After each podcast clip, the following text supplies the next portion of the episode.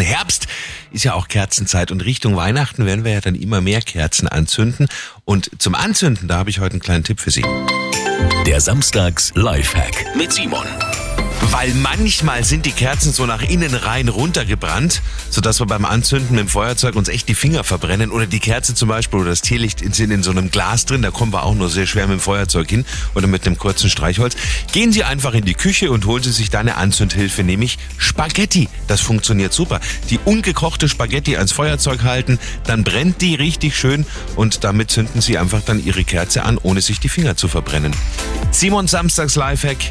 Jede Woche gibt's einen neuen, natürlich auch immer noch mal zum Nachhören für Sie auf radioarabella.de.